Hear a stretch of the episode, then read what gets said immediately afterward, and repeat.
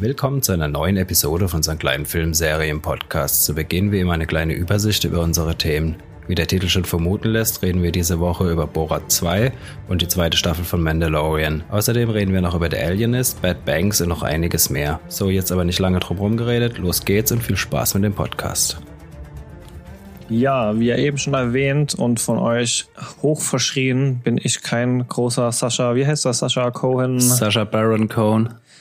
Sascha Baron Cohen Fan. Vielleicht habe ich einfach nie genug mit dem Thema auseinandergesetzt, aber mir war damals, als das Thema mit dem ersten Borat-Film hochkam, auf jeden Fall das ganze Thema, wie das Ganze gefilmt wurde und wer dafür, wie, ich will es mal sagen, leiden musste, irgendwie zu kontrovers und dann habe ich mich von dem Ganzen doch etwas distanziert. Ich weiß nicht, ob das politisch zu korrekt war und ich mir damit viele, viele Stunden an Spaß versaut habe. Aber hallo, mhm. du hast ja damit so viele Stunden Spaß versaut, das ist echt.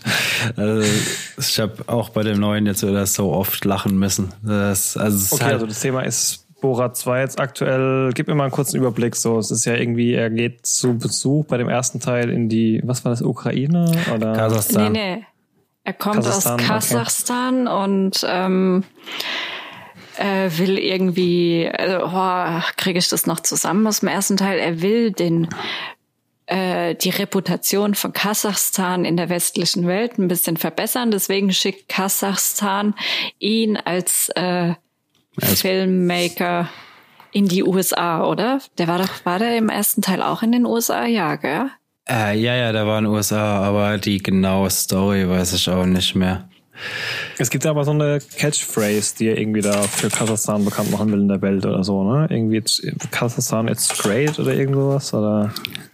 Äh, oh, Glorious Kass, ach, was auch immer. Aber irgendwas.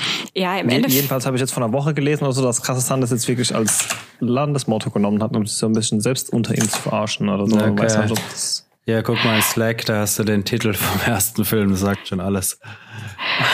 Kulturelle Lernung von Nee, nochmal. Kulturelle Lernung von Amerika, um Benefits für glorreiche Nationen von Kasachstan zu machen.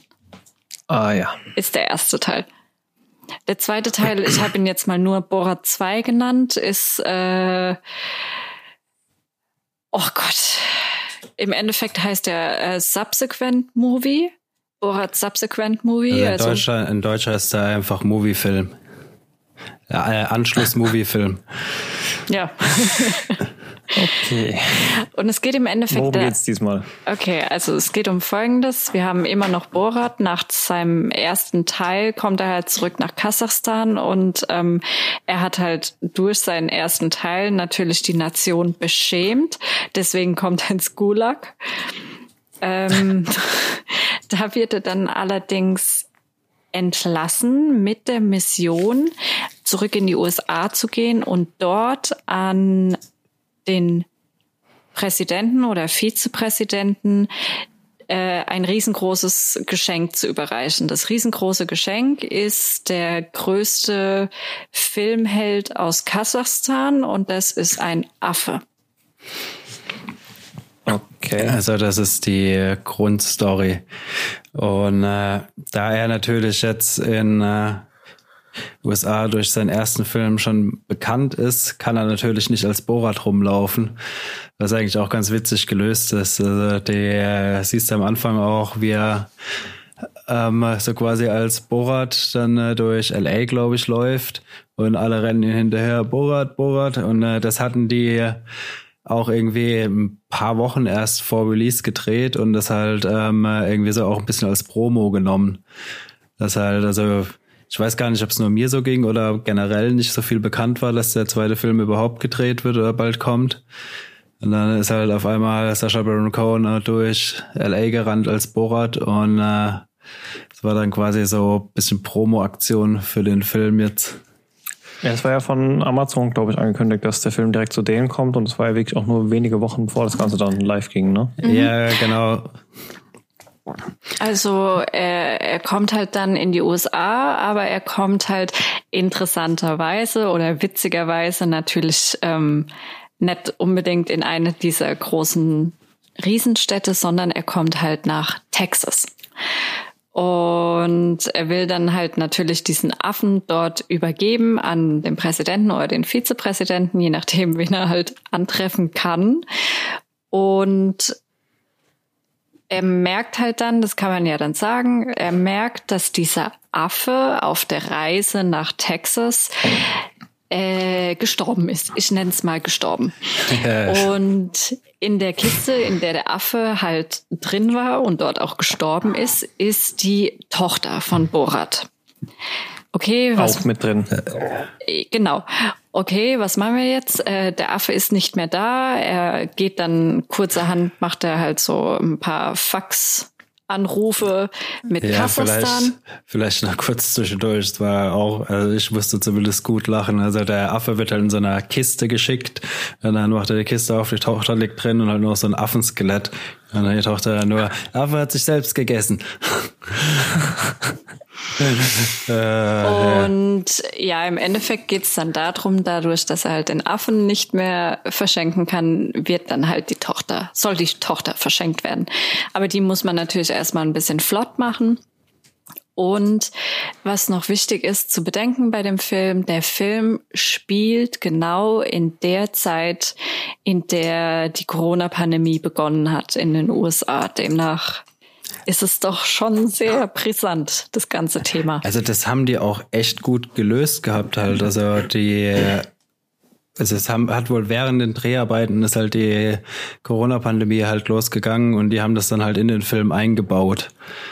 Und, äh, ich habe nur auch als Promo ganz viel gesehen, dass er mit seinem Monokini da jetzt irgendwie mit so einer mit so einem Mundschutz um den Zack rumläuft und dann hier irgendwie Maske schützt oder irgend sowas. Ja, aber das, das, das siehst du nur in den Promo-Dingern. Also das siehst du nur auf okay. den Plakaten und sonst irgendwas. Das siehst du so im Film nicht. Also im Film geht's eigentlich darum, wie Borat da in Texas die Corona-Pandemie durchsteht, dann diese Storyline mit seiner Tochter und natürlich soll ja an die Regierung gehen, dementsprechend halt auch eine gewisse Storyline mit der aktuellen. Wir müssen zu, äh, dazu sagen, wir nehmen auf am 3. November 2020 der aktuellen, jetzt aktuellen US-Regierung. Ich weiß ja nicht, ob das morgen noch irgendwie genauso sein wird.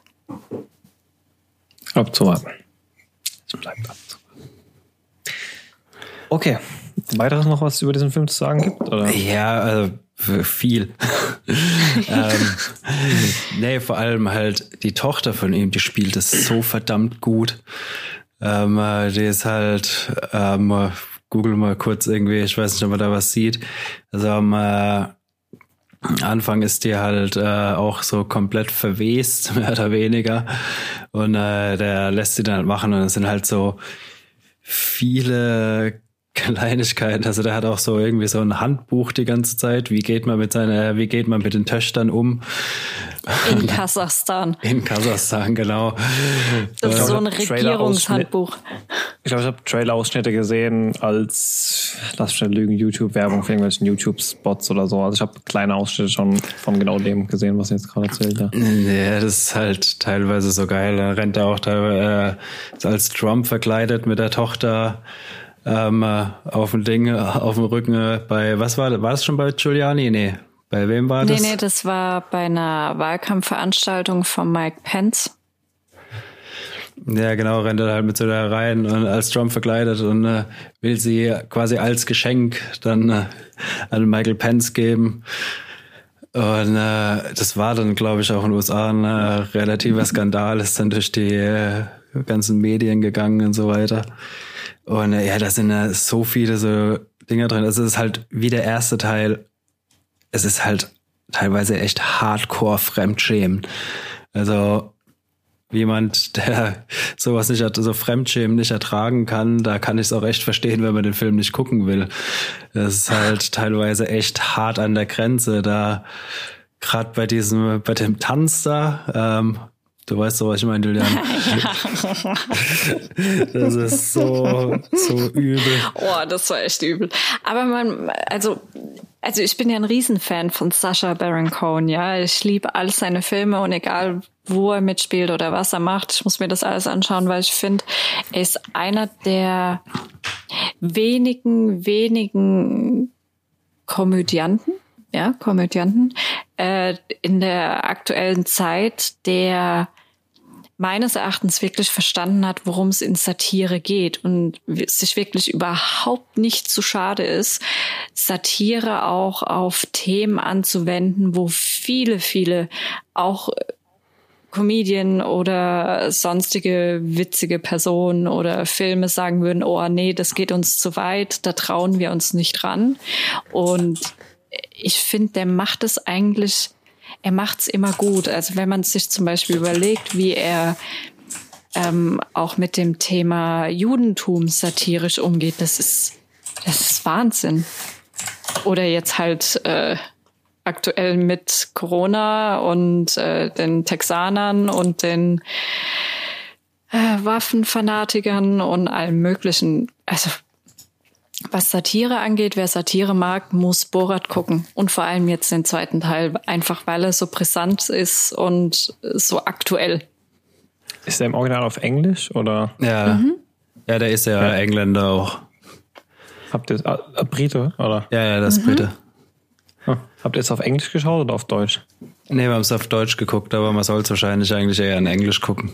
Musste eh nochmal gucken. Also so viele, was auch äh, krass war. Äh, ich glaube, es war bei Jimmy Kimmel. Der war bei Jimmy Kimmel, bin mir jetzt nicht 100% sicher, aber ich glaube, dass Jimmy Kimmel war, war an der Sendung. Und äh, da hat er noch drüber erzählt, weil er auch gemeint, es war das erste Mal, wo er bei Dreharbeiten eine schusssichere Weste getragen hat. Der war bei so einer Was? Ähm, äh, bei so einer Wahl, nee, nicht Wahlveranstaltung oder von Der war bei einer Gun Rally. Ja, bei so einer, ja genau, bei so einer Gun Rally und er ist dann auf die Bühne und hat so einen Country-Song gesungen. Und äh, die haben halt, also das sieht man im Film nicht, der hat dann bei Jimmy Kimmel äh, noch Ausschnitte gezeigt, die haben dann halt rausgefunden, dass er das ist. Das müsst ihr euch mal angucken. Ich such's mal raus und äh, verlink's dann. Ich guck mal, deine schaust dann in die Show Notes, wenn ich finde. Und äh, die haben halt rausgefunden, dass das Sasha Baron Cohen ist und äh, haben dann die Bühne gestürmt und äh, da hat sich dann irgendwie in so eine Trailer ähm, halt verschanzt und die Bullen gerufen. äh, sie sind halt wirklich alle da mit schwer bewaffneten Scheiß rumgerannt. Mhm. Äh, ja, fanden es halt nicht so lustig, dass der die da offen verarscht. Also unter Einsatz seines Lebens noch Comedy gepaart. ja, mehr oder so weniger. derzeit umsonst mit Prime ja. zu sehen? Oder? Ja, ist ja. umsonst. Ich glaube, also den ersten Teil kriegst du, ich bin mir nicht sicher, ob er momentan auch mit Prime anschaubar ist, aber der erste Teil ist auf jeden Fall auf Netflix. Falls man nochmal okay, den ersten anschauen gelesen, will. dass zumindest kurz bevor der zweite Teil rauskam, auf jeden Fall auch der erste mit in Prime war, bei Amazon logischerweise. Ja, so ich ist, weiß nur nicht, ob es immer noch so ist. Muss man halt mal schauen. Gut. Ja, ja bei Prime ist er nicht kostenlos gerade. Bei Prime kostet er.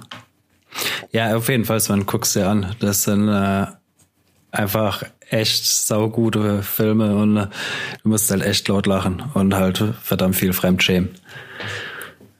Also. Ah, na gut, vielleicht gebe ich dem Ganzen noch mal eine Chance. Ja, mach das auf jeden Fall. Ja. Ansonsten sehe ich auf unserer Liste hier noch eine Show, eine Serie, ein Film, der sich Bad Banks nennt. Das sagt uns tatsächlich überhaupt gar nichts. Ah, das Echt ist eine deutsche Produktion. Das ist auch schon älter. Äh, da, das ist jetzt auf, oder ist schon länger auf Netflix. Ich weiß nicht, ist eigentlich eine, ich glaube, ARD-Produktion, oder?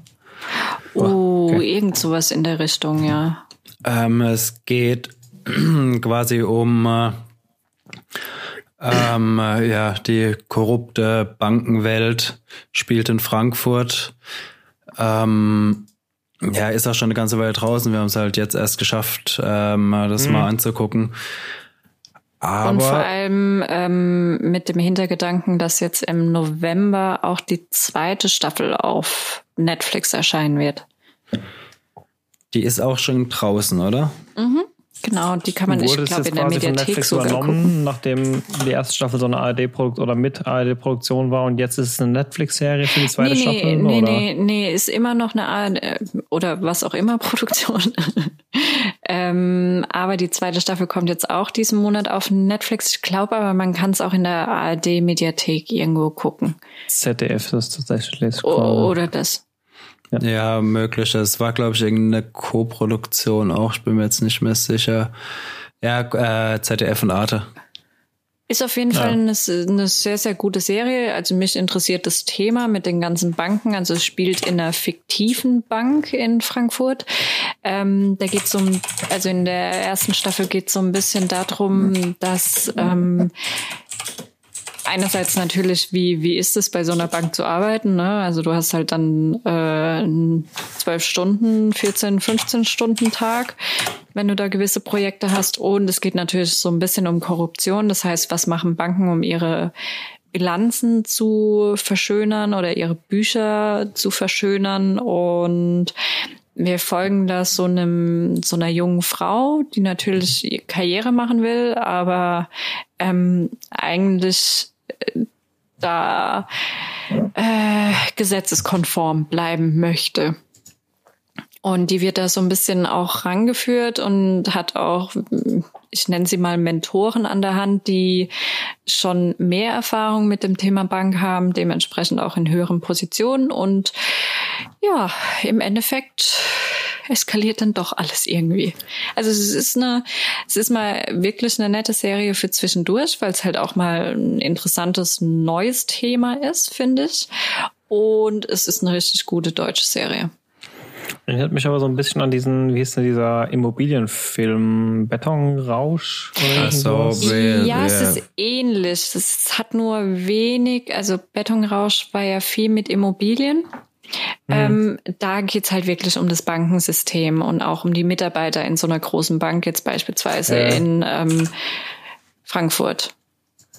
Also Ja, wobei da ja auch bei dem Betonrausch ja diese eine, es sind jetzt mal Komplizien gab, die ja quasi dann für sie diese Kredite bereitgestellt haben und so, auch Genau. wenn es nicht direkt illegal war, aber es war ja schon unter der Absicht, da illegale Machenschaften Nee, also ich, Aber ich ja, weiß nicht, ob das äh, wirklich so sein soll, aber mich erinnert es halt auch stark an die äh, Deutsche Bank Geschichten alles. Ähm, äh, die Bank heißt da Global Invest. Ähm, äh, und äh, ja, das, das wirkt schon, als wäre es so schon ein bisschen an diese ganzen äh, deutschen Bankskandale angelegt. Also ich fand's auf jeden oder finde es auf jeden Fall besser auch als Betonrausch. ja, die ja, meisten definitiv. Werke funktionieren ja auch am besten, wenn sie, äh, sage ich mal, so teilfiktiv nur sind, wenn sie irgendwas haben, woran man sich sind ja oftmals so auf wahren Begebenheiten überdramatisiert, damit es halt noch so realistisch ist, dass man es glauben kann, dass passieren könnte. Auf der anderen Seite natürlich äh, es so spannend gehalten wird, dass man es als Serie verpacken kann. Ist dann vermutlich irgendwie so aus diesem Format zusammen äh, bastelt. Ja, also ich finde es ich find's super spannend. Es geht dann auch noch zusätzlich um so ein ähm, Großprojekt äh, in, in Leipzig. Und da geht es natürlich auch darum, dass da natürlich die Bank ähm, das Geld für ähm, geben möchte, um dieses Großprojekt zu finanzieren. Oder halt da die Kredite zu finanzieren. Und äh, also ich finde sie mit abgesehen von dem, von dem Ende finde ich sie doch sehr realitätsnah. Soweit ich das überhaupt beurteilen kann. Ich meine, ich arbeite nicht bei einer Bank, aber dass das dementsprechend stressig manchmal abläuft und auch mit schlaflosen Nächten und äh, der fehlende Schlaf durch andere Substanzen ergänzt wird. Also Also genau es so stelle ich es mir vor. wirkt jetzt nicht irgendwie an Haaren herbeigezogen, die Story. Also, Mhm. nee, fand, also finde die Serie echt gut. Freue mich auch auf die zweite Staffel.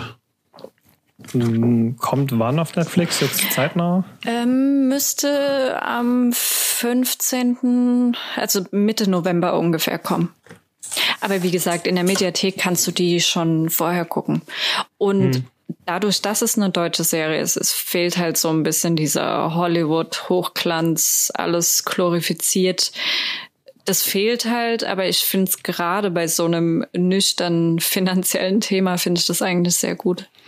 Ja, ja, also ich hatte so von der Machart die erste Folge bis zu meine Probleme da. Ich weiß auch nicht, ob das an äh, Netflix lag oder äh, ob das bei der Serie ist. In der ersten Folge ist der Sound irgendwie auch ein bisschen komisch. Also da paar Mal extrem äh, übersteuert und so weiter.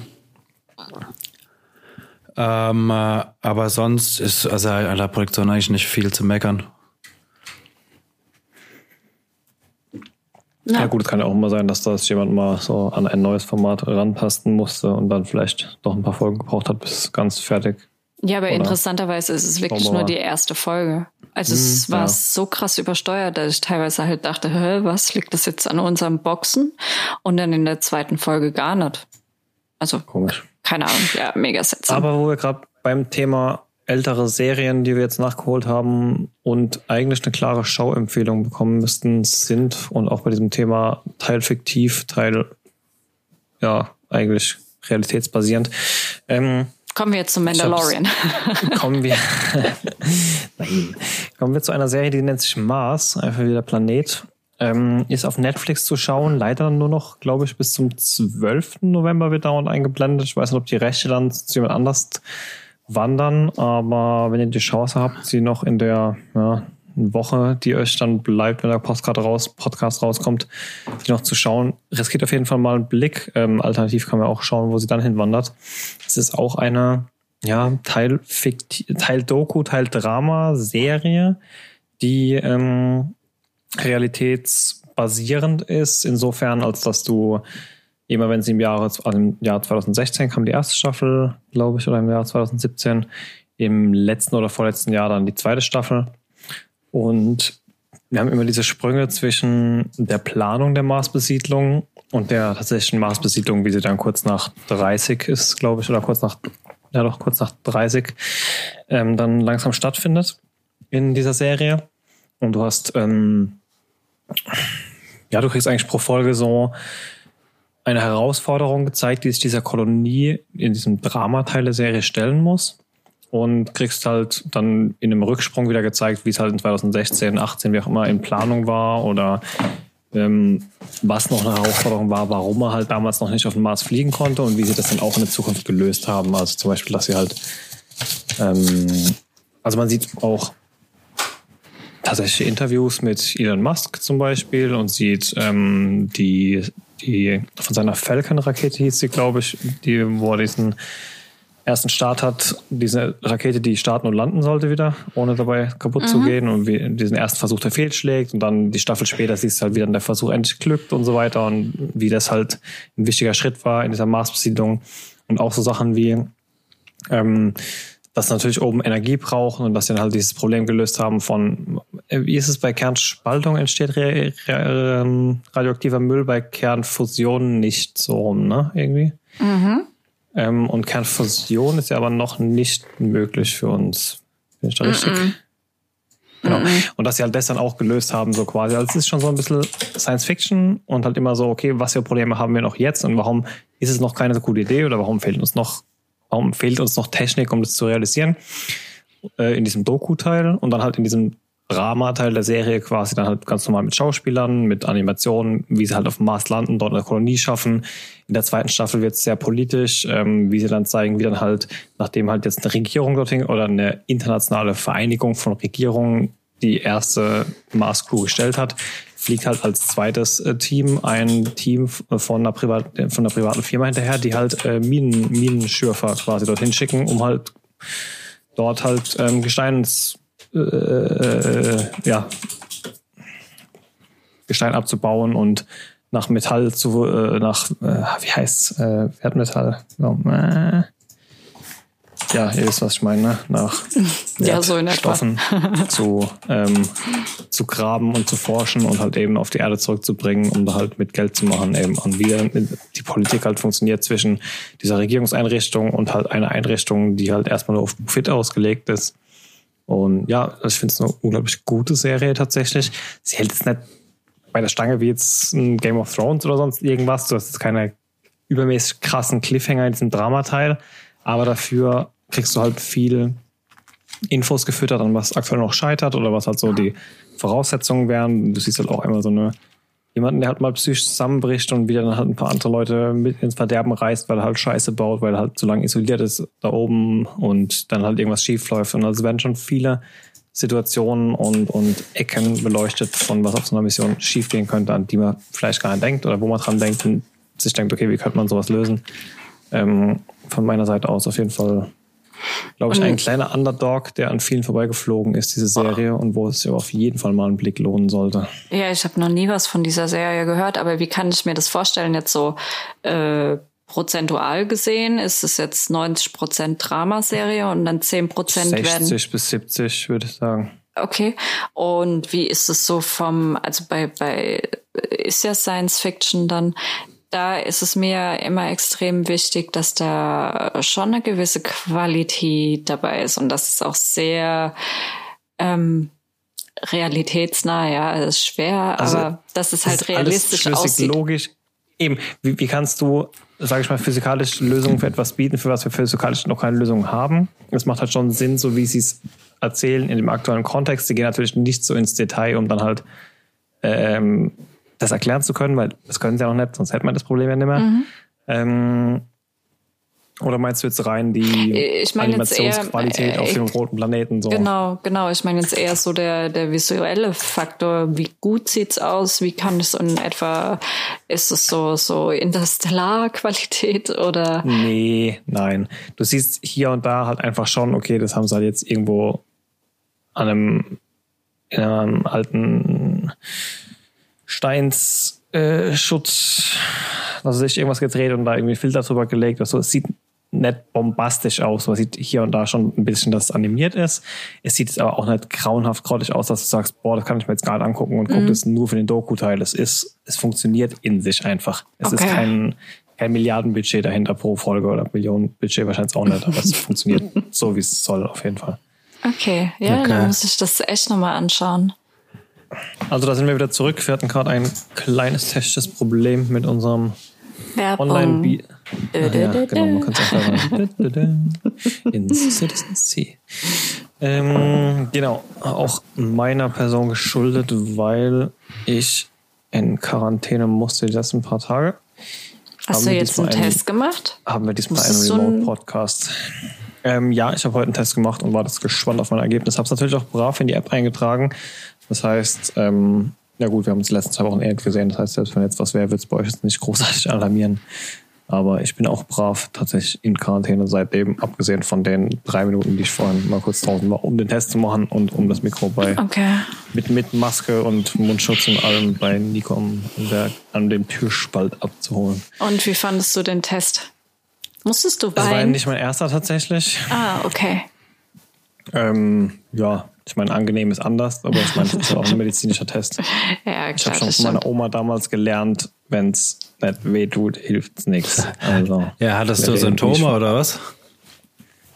Ja, die ersten Tage auf jeden Fall. Das hat sich nach zwei Tagen oder so wieder gelegt. Aber im Endeffekt ähm, meine Freundschaft dann in diesem großen Forschungszentrum in Karlsruhe und ich sag mal, wenn die jetzt alle ausgenockt werden, nur weil ich jetzt äh, dann doch zwei Tage vorher einen Test absage, dann wäre das halt extrem bitter. äh, von daher dachte ich mal, da ich die ersten zwei, drei Tage wirklich starke Symptome hatte, das hat sich dann sofort wieder gegeben, aber da war der Test dann eh schon ausgemacht. Dann dachte ich mir, komm, dann machst du den halt jetzt. Schaden okay. tut's nicht. Nee. Ja, eben. Lieber genau. einmal zu viel als einmal zu wenig getestet. Das sowieso. Genau. Äh, die letzten Worte waren zu, ah, zu Mars, genau. Aber da war ich eigentlich soweit auch durch. Okay, dann schaue ich mir das auf jeden Fall mal an. Ja. Ich habe eine Dokumentation mir angeschaut. Die geht nicht lang, die geht wirklich nicht lange. Ich glaube, die geht gerade mal eine Stunde. Also es ist keine Doku-Serie, sondern wirklich nur ein Doku-Film und der geht nur eine Stunde. Und zwar über Blackpink die nicht lachen. Die Doku ist neu. Also die kam letzten Monat auch auf Netflix raus und ja, uh, yeah. also ich meine, man kriegt ja immer mehr mit, dass ähm, so K-Pop und äh, koreanische äh, Musik immer mehr jetzt so in die westliche Welt eindringt und es auch irgendwie. Jetzt immer mehr, ist es halt irgendwie schon seit zehn Jahren wieder rum, der Hype so? Oder? Nee, der Hype wird erst so richtig krass in letzter Zeit. Also, Echt? Also ich habe äh, das so mitbekommen, als ich in der Berufsschule war. Wann war denn das? Vor zwölf Jahren oder so? Nee, aber jetzt ist so richtig hype-mäßig, dass die hier auch Okay. World Tour machen und ähm, also momentan die zwei größten ist einmal diese diese Boyband da BTS oder wie sie heißen und ähm, jetzt natürlich Blackpink. Also es sind vier Mädchen. Ich wollte koreanische Mädchen sagen, aber es sind nicht nur aus Korea. Die eine ist ursprünglich aus Korea, ist aber in Australien aufgewachsen. Die andere ist eine Thailänderin, glaube ich, oder Philippinerin, eins von beiden. Ja, und es geht so ein bisschen darum, erstens mal, wie dieses ganze System da drüben mit K-Pop funktioniert. Das ist ja total, das ist ja total irre, ne? Also die kommen da als Teenager hin, ähm, haben dann acht Stunden am Tag oder zehn Stunden am Tag teilweise Training, also Gesangstraining, Tanztraining etc. pp. Und dann sind die da ein paar Jahre, bis sich dann die, die Chefs dieser Plattenfirmen dazu entschließen, die Mädchen mit, dem, mit den Mädchen und die Jungs mit den Jungs. Und dann haben wir eine neue Band. Und ähm, so war es auch bei Blackpink, aber die sind, die sind halt voll durch die Decke gegangen. Also sie sind halt international so krass durch die Decke gegangen, das gab's vorher noch nicht. Die waren jetzt letztes Jahr auch auf dem Coachella Festival. Die machen ihre Welttournee und im Endeffekt sind es aber trotzdem vier knuffige Mädels. Und darum ging es halt so ein bisschen. Also es, es ist, ich fand es eigentlich ganz interessant, weil ich da mal so einen Einblick in eine Szene oder in, in eine Branche gekriegt habe. Das habe ich mir überhaupt nicht so vorgestellt. Also das ist fast schon, äh, stell dir vor, DSDS-Castings würden anstatt zehn Wochen zehn Jahre dauern, so auf die Art. ähm, und ja, muss man jetzt nicht unbedingt schauen. Mich hat's interessiert, einfach weil ich es wissen wollte. Also ich habe mir, wo du davon erzählt hast, habe ich mir dann mal da, das eine Musikvideo mit äh, Selena Gomez da angeguckt. Und äh, ich muss Ice sagen, Cream. für mich sieht es einfach aus wie, wie haben die da 90er geheißen, die Barbie Girl. Aqua. Ja, genau, für mich sieht es einfach aus wie Aqua. Ja, ja, kann ich, ich kann das verstehen, dass man, ähm, es ist aber halt irgendwie, es ist halt klassischer K-Pop, ne? Das hat schon so einen 90s-Style auf jeden Fall. Ich meine, das sind halt alles so Girl Groups und Boybands, ne? Es ist ja so voll 90s. Aber dieses Quietsch, bunte und äh, voll die abgefahrenen Dance Moves und ähm, ein bisschen Englisch, ein bisschen Koreanisch, das, das ist halt K-Pop. Das ist so klassisch K-Pop und die vier Mädels da haben es halt mit ihrer Band, jo, so weit geschafft, wie es vorher noch nie einer von denen geschafft hat.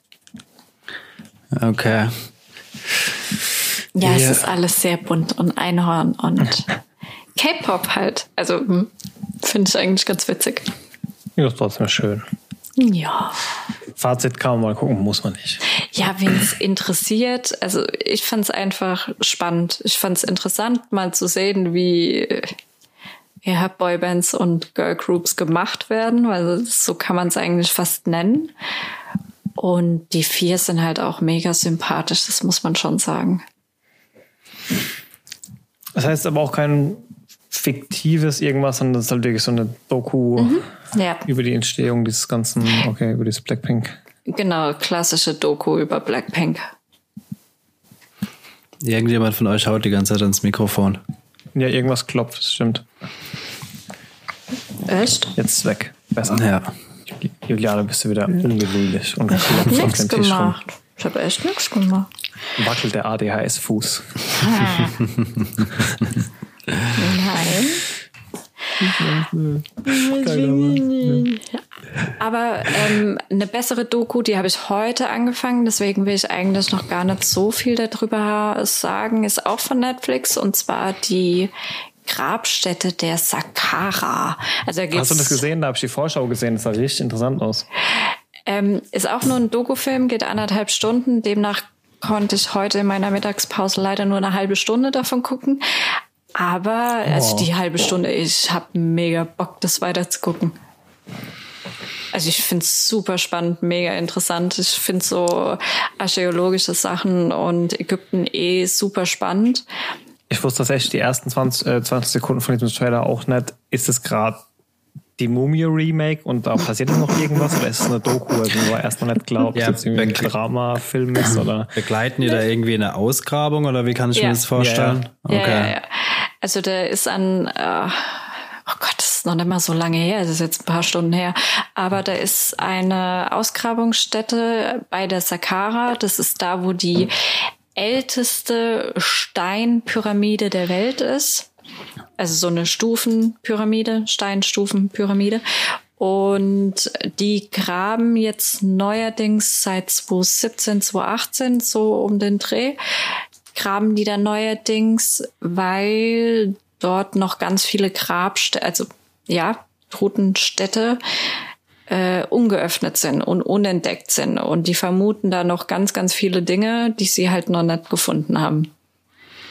Okay. Aber was sie finden, die sind weißt auf so einen neuen Herrscher gestoßen, von dem er irgendwie noch gar nichts wusste, dass er zu der Zeit irgendwie mit irgendwie der Case war, ne? Habe ich da irgendwas mit bekommen? der Case.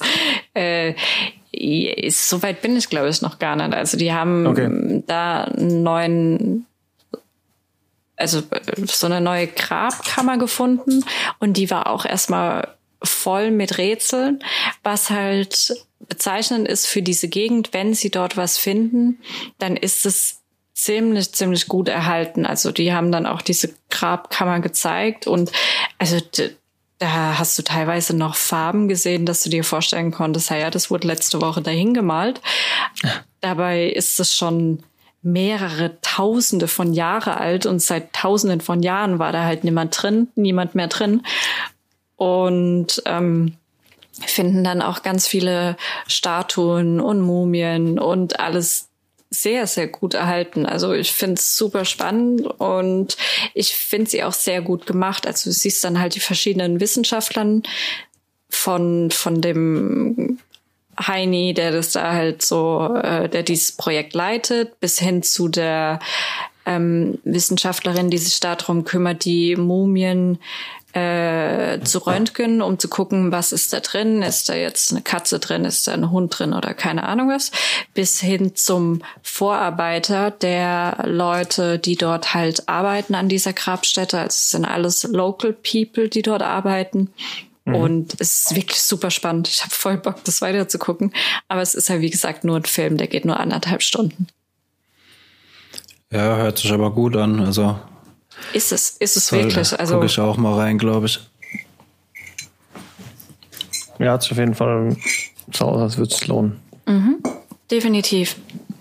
Es ist auf, also ich habe aufgehört ich glaube, fast genau bei Minute 30. Und da hat die eine Wissenschaftlerin, die halt die Mumien röntgt, die hat da halt was gefunden, dann du merkst dann richtig, mit wie viel Leidenschaft die da alle dabei sind. Die wurde auch fast emotional und hat fast angefangen zu heulen, weil sie sich so gefreut hat, solche Dinge zu finden und die Chance zu haben, da mitzuwirken und das zu entdecken. Und die sind da alle total fasziniert davon, dass es halt, dass sie die ersten das sind. Doch sind. Schauspieler sind noch Schauspieler. Alles gescriptet. Es ist wirklich eine super, super gute Doku. Also wer Ägypten und Grabstätten Dokus generell mag, der sollte sich die anschauen. Die ist wirklich toll. Ich fliege hier gerade, um mal zum nächsten Thema zu springen, wenn ich darf, über die Liste drüber und habe eine brennende Frage auf der Zunge, die mir auch. Ich, das liegt irgendwie dran. Ich, ich habe glaube ich, jetzt, ich bin seit einer Woche krank geschrieben, wie gesagt. Das heißt, ich glaube, ich habe noch nie in meinem Leben so viel Netflix benutzt wie in dieser letzten Woche. Ähm, und tatsächlich habe ich dadurch wieder einige Trailer gesehen, oder was heißt Trailer bei Netflix? Da wirst du ja, du machst die Netflix-App auf und du wirst ja einfach erschlagen von irgendwas, was gerade aktuell ist. Äh, ich bin normalerweise nicht mehr der Trailer guckt, aber ich habe in der letzten Woche mehr Trailer geschaut als davor in meinem ganzen Leben gefühlt. Und habe eine brennende Frage. Ich lese auf eurer Liste hier, Nein. der Alienist. Ach so. Der Alienist. Ist es ähm, oh, von der Minute wusste ich den Namen noch Dakota Fanning? Ja. Ja? Ja. Okay. Vielleicht doch mal kurz noch mal reinschauen. Die fand ich als Kindesdarstellerin damals eigentlich extrem stark. Oder Oh, die ist immer nur noch stark, mega gut. Also stark angefangen und stark nachgelassen Nee, die- eher nicht, sondern immer Nee. noch. Okay. Ist immer noch eine super gute Schauspielerin. Da wir es gerade davon haben, The Alienist auf Deutsch heißt die Serie Die Einkreisung. Seit Ende Oktober ist jetzt die zweite Staffel auf Netflix. Ist ja eine TNT-Serie, das heißt, die lief schon vor ein paar Monaten. Allerdings die deutschen Ausstrahlungsrechte sind aktuell bei Netflix. Deswegen mussten wir jetzt ein paar Monate warten, bis wir jetzt auf Netflix die zweite Staffel angucken konnten. Das ist auch mit Daniel Brühl, ne? Ja, Oh, ja, göttlich. also es ist, ich war schon von der ersten Staffel mega begeistert und ich finde die zweite, man kann sie schlecht miteinander vergleichen, finde ich. Du hast zwar deine drei Hauptprotagonisten immer noch, aber du hast halt einen komplett anderen Fall. Die Protagonisten sind noch mal irgendwie du merkst halt, dass sie nochmal an Erfahrung dazugewonnen haben. Nicht nur die Schauspieler, sondern auch die Protagonisten haben sich weiterentwickelt und ja, ich finde sie immer noch gut. Ja, ich fand die, also ich habe die erste Staffel jetzt nicht mehr so krass in Erinnerung, aber mir kam die zweite jetzt stärker vor als die erste. Die zweite hat mich schon arg mitgerissen. Ich bin bei der ersten ehrlich gesagt auch nicht sicher, ob ich die je zu Ende geguckt habe. Ich glaube, kann, Also- es kann es sein, dass die am Anfang auf Sky gelaufen ist, dass ich die mal auf Sky gesehen habe? Das weiß ich nicht. Ich weiß nur, dass es eine der ersten Serien sogar war, die ich damals auf Netflix geguckt habe. Naja, Aber ja, also ich würde jetzt nicht sagen, dass die eine stärker ist als die andere. Ich finde, ich finde die beide mega stark und ich weiß gar nicht, ob ich die zweite jetzt besser oder schlechter, das kann ich gar nicht so beurteilen. Was ich auf jeden Fall finde, ist, dass die zweite viel, viel brutaler ist und viel übler als die erste. Also die erste war schon nicht einfach, aber die zweite war jetzt, boah, ja, war äh, ohne. schon heftige Momente drin teilweise. Da, ja. Das schlägt dann Ich schon ein paar Mal die da- Magengrube. Ich finde das Thema auch ganz interessant, weil es beleuchtet da auch so ein bisschen die Zeit, wo Roosevelt, bevor er zum Präsidenten gewählt wurde, so ein bisschen die Polizei in New York ja auch revolutioniert hat. Ne? Das ist ja so kurz vor der 1900er-Wende spielt das Ganze ja, so wie ich das mitbekommen habe. Genau. Ich habe ja nichts dazu gesehen, habe mal ein bisschen was gelesen, weil es mich interessiert hat, ob es mich interessieren könnte. Ja, definitiv, Ähm, bin ich mir ganz sicher. Okay. Also allein schon wegen Daniel ist- Brühl. Das Problem ist halt, wenn ich ähm, wenn im zweiten Satz von irgendeiner Serienbeschreibung schon wieder sowas drinsteht wie ähm, ein Polizei oder äh, ein Polizist bittet den und den ihm bei den Ermittlungen zu helfen, dann denke ich halt an alle 400 Serien, die es halt schon genau aus diesem Ding gab, nämlich Monk und Numbers und Nee, nee, nee, das ist was äh, ganz anderes. und He Eher- und Hot und iZombie und So von der Grundprämisse ist es eher sowas Richtung Mindhunter. Es ist halt, ähm, Okay. äh, du hast halt mehr oder weniger einen Serienkiller und äh, Daniel Brühl ist halt äh, so, sagen wir mal, psychologischer, psychiatrischer äh, Pionier. Ähm, äh, und äh, der versucht sich dann, also ich meine, Profiling gab's ja in der Art noch nicht damals.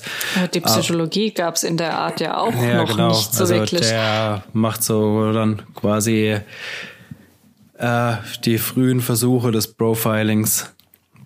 Also es, ich finde es am ehesten vergleichbar mit Mindhunter. Hm, klingt so ein bisschen, ja. Aber- Was übrigens abgesetzt wurde jetzt kürzlich, What? ne? oder offiziell bestätigt wurde, dass es keine dritte Staffel geben wird. Erstmal. Wurde, also wurde es sicher Ja. abgesetzt, oder was? Es wird erstmal keine dritte Staffel geben. Ja, Okay. So haben sie es ausgedrückt. In naher Zukunft. Super schade auf jeden Fall dafür.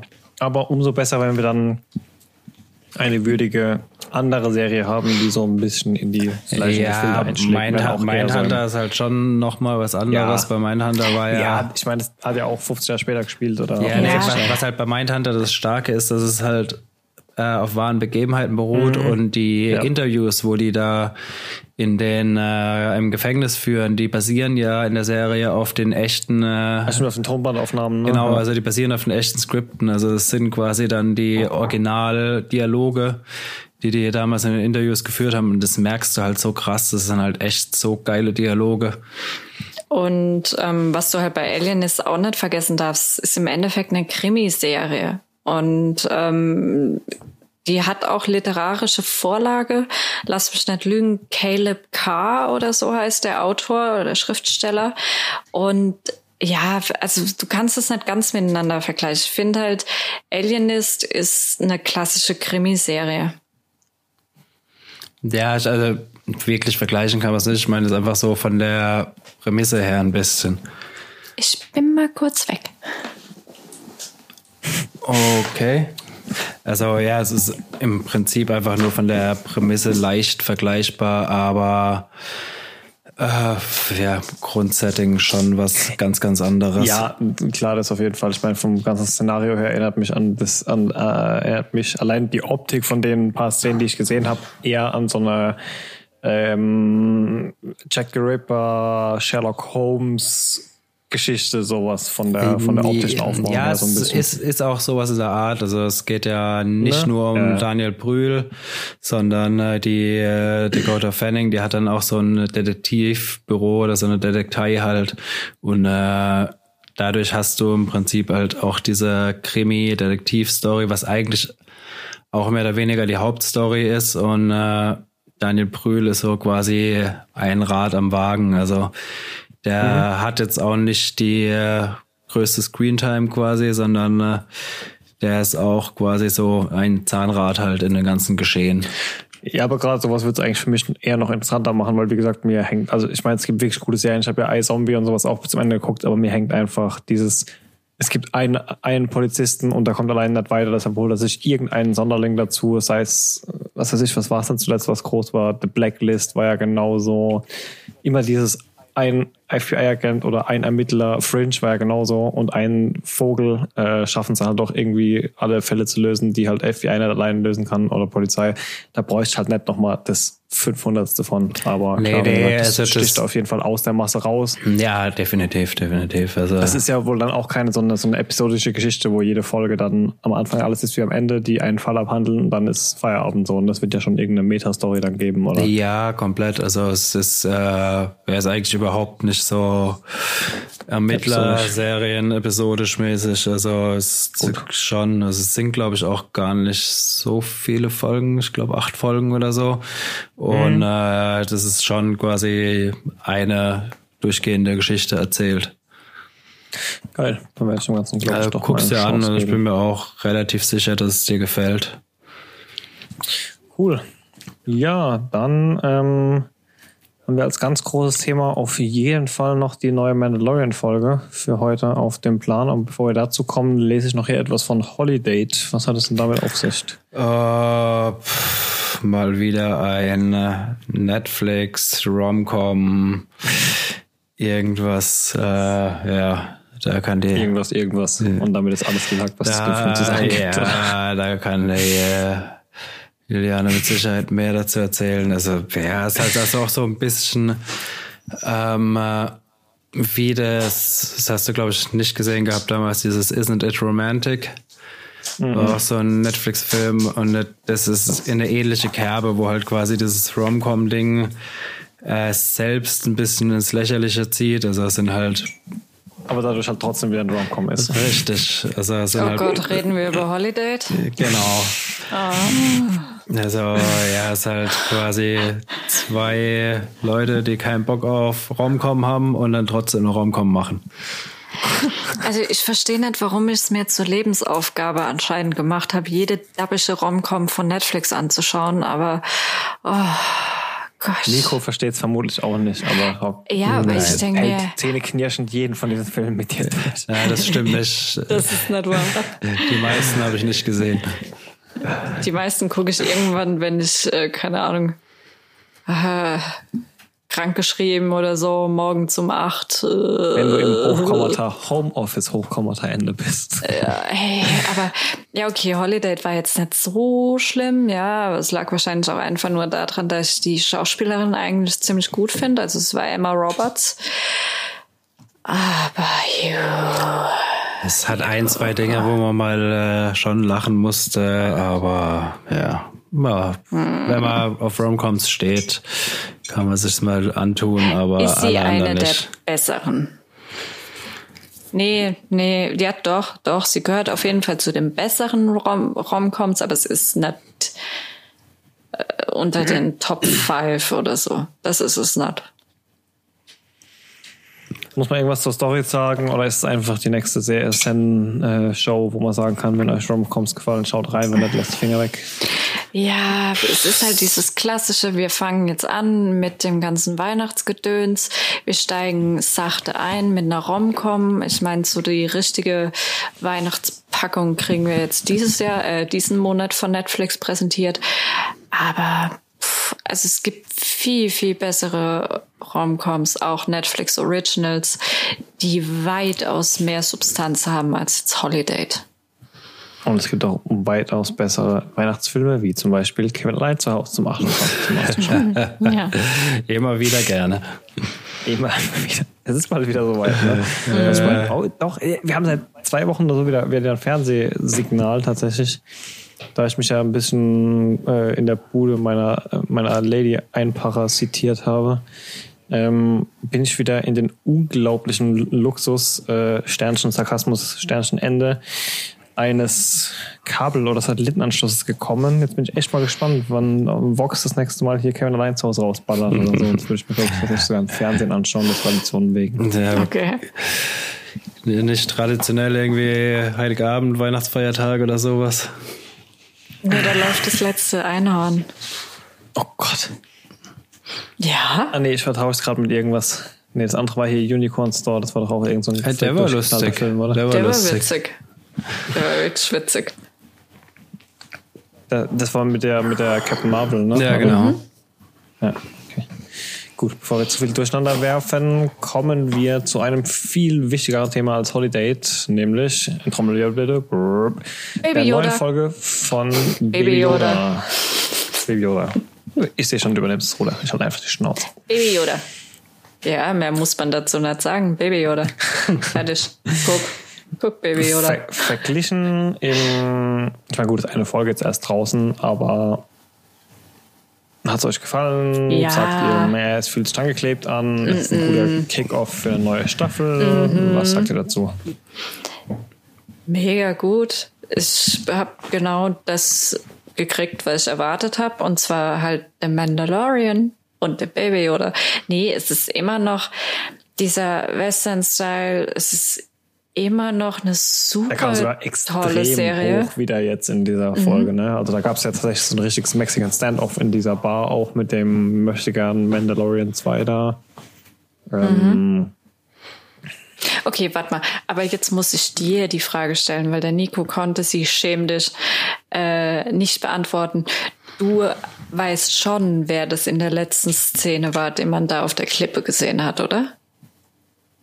Wer das in der letzten Szene war, der auf der Klippe gesehen das war der, der im Finale der ersten Staffel von ihm da abgeschossen und runtergecrashed ist und dann sein komisches strahlendes Schwert da aus dem Arsch gezogen hat, oder? Nein. Dann nein. Ich hab's auch nicht gewusst. Du meinst den, äh, ach, wie, wie heißt er? Ich weiß, wen Wie du meinst. dieser, sein, der Endgegner von der ersten Staffel. Der so quasi, Endgegner. ne? Den, den man auf der Klippe sieht, ist, Achtung, Vorsicht, Spoiler. Achtung. Nee, also komm, wer Star Wars mag, wird es wissen. Man Okay. sieht ihn ja. Man sieht ihn ja. Ist Wer ja nur Star. Wars mag, wird Baby Yoda lieben. Ja, das sowieso. So, wen, wen sieht man? Ähm, das ist, ich sage jetzt mal nur, weil äh, ja, mehr wissen wir ja auch nicht. Es ist der Schauspieler, der ab, der in Episode 2 den Django gespielt hat. Nein. Ach, guck noch mal ja? nach. Ja, guck noch mal nach. Boah, den hätte ich sofort erkannt, weil Episode 2 habe ich einen Tag vor der neuen Mandalorian-Folge gesehen. Ja, du darfst aber halt auch nicht vergessen, dass es jetzt 15 Jahre 15 Jahre her, her ist, ne? Mhm. Okay, auch wieder wahr. Ich hab's ist nicht gerafft. Interessant. Nee, ich habe ihn überhaupt nicht erkannt. Und wie gesagt, wir haben gerade also ich habe endlich mal kulturelle Späterziehung geleistet und äh, mehrere alle Star Wars Filme nach und nach reingepresst die letzte Woche. Ähm, also bitte korrigiert mich, wenn ich falsch liege, aber ich habe den als den erkannt. Da ich und eh ich nie Gesichter erkenne, bin ich da sofort raus. Äh, auftauchen wird in der zweiten Staffel. Und ich dachte, das, das ist. Habe ich aber auch schon gelesen gehabt, dass er da auftauchen soll. Also es hört sich jetzt nicht so unrealistisch an. Gott, ist der fett geworden. Ich google mir hier gerade mal einen rein. Ja, das ist tatsächlich doch dieser Dude. Mhm. Okay. Das ist der Dude. Okay, okay, okay, okay. Dann wird das vielleicht doch sein. Ja, ich äh, muss mir die Szene nochmal anschauen. Aber ja, aber wollen wir da mal kurz darüber sprechen, dass der ja wahrscheinlich, auch wenn es der Schauspieler Alter. von Django ja, ist, ist nicht Django Gott. spielen wird? Ich habe jetzt. Weil dem der Kopf abgehackt wurde im zweiten Teil, meinst du? Punkt A. Logischerweise. Punkt ja, gut, B. er wird den Django spielen, aber jeder fucking Klon, inklusive Boba Fett, gehört ja zu ihm. Wobei Mandalorian ja nach dem Fall des zweiten Todessterns mhm. spielt. Damit ist Boba Fett ja auch schon tot. Mhm. Damit. Hm, sagst du? Der ist doch in die Banta-Grube da gefallen, oder? Oder gibt es da auch Theorien, dass er da wieder rausgeklettert ist im Expanded Universe? Ist er bestimmt wieder rausgeklettert. Da ist er selbst Darth Maul wieder am Leben. Wir werden sehen. Weißt du mehr als ich? Okay. Nee. Oh, hoppla, ich habe mich verschluckt. Kein Corona. Ähm, ich denke, ich weiß das genauso viel wie alle anderen auch, die jetzt eine Folge geguckt haben. Und mm, ja. Dann müssen wir erstmal abwarten. Also. Ja. Nee, aber ich fand es auf jeden Fall einen guten Einstieg. Ähm, wie du sagst, ich habe genau das bekommen, was ich wollte.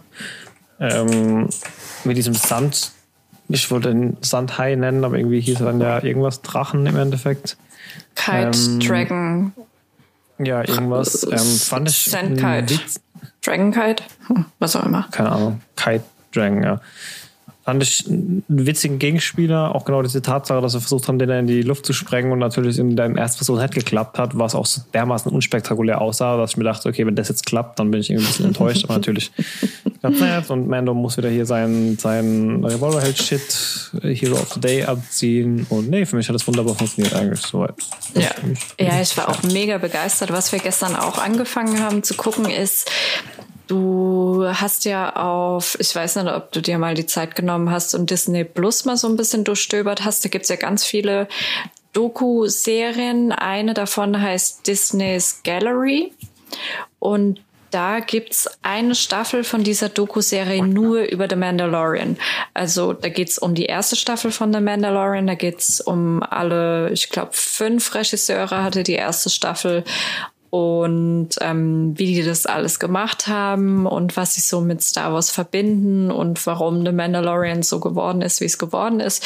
Also das, wenn sich jemand die Wartezeit so ein bisschen auf die zweite Folge verkürzen will, dann schaut euch mal Disney's Gallery, The Mandalorian an.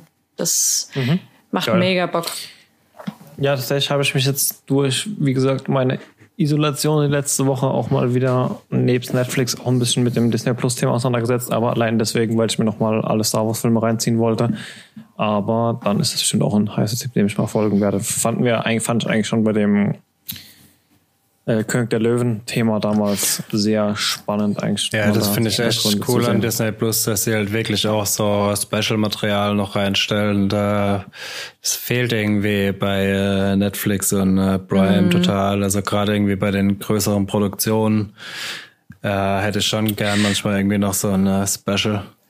Das also Bonusmaterial. Ja. Ich weiß nicht, wann es kam, aber ich habe neulich einfach mal dumm irgendwie mal wieder Breaking Bad in die Suche eingegeben bei Netflix und habe das den Making of die Making of Doku über El Camino dann entdeckt, die ich vorher auch nicht kannte. Ich weiß nicht, ob ihr die schon gesehen habt. Auf Netflix?